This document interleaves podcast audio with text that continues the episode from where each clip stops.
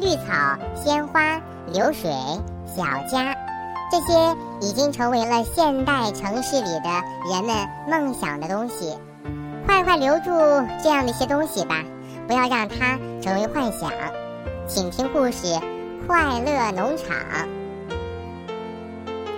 快乐农场，住在城市里的猪爸爸一家要搬家了，因为猪妈妈说城里的环境太差。噪音污染太严重，小猪们晚上睡不好觉呢，所以猪妈妈决定全家搬到小猪的外婆家——快乐农场去。这天一大早，猪爸爸全家高高兴兴地出发了。外婆的快乐农场坐落在乡下，这里山青青的，水绿绿的，小草软绵绵的。小猪们在草场上跑啊跳啊，别提有多开心了。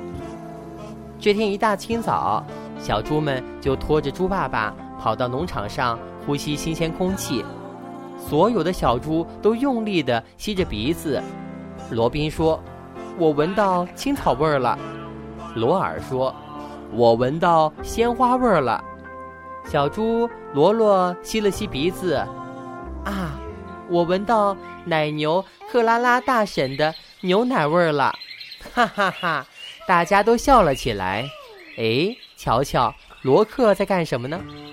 他把一朵野花夹在猪爸爸的大耳朵上，大家更是笑得直不起腰来。